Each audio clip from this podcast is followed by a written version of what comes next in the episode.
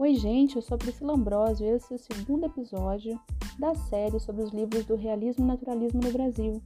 O objetivo é que você tente descobrir sobre que obra estou me referindo.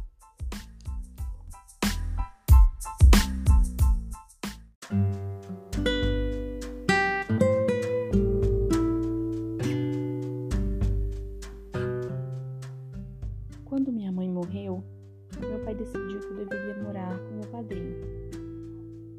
Trabalhava bastante na casa dele, era tipo uma gata borralheira. Além disso, meu tio era muito ciumento, muito grosseiro e não me deixava namorar. Eu até arrumei um namoradinho, mas não durou muito por causa da implicância tanto do meu tio quanto da sociedade. Bem, meu pai tinha fugido com os meus irmãos da seca. Me deixou lá para que eu tivesse uma certa segurança.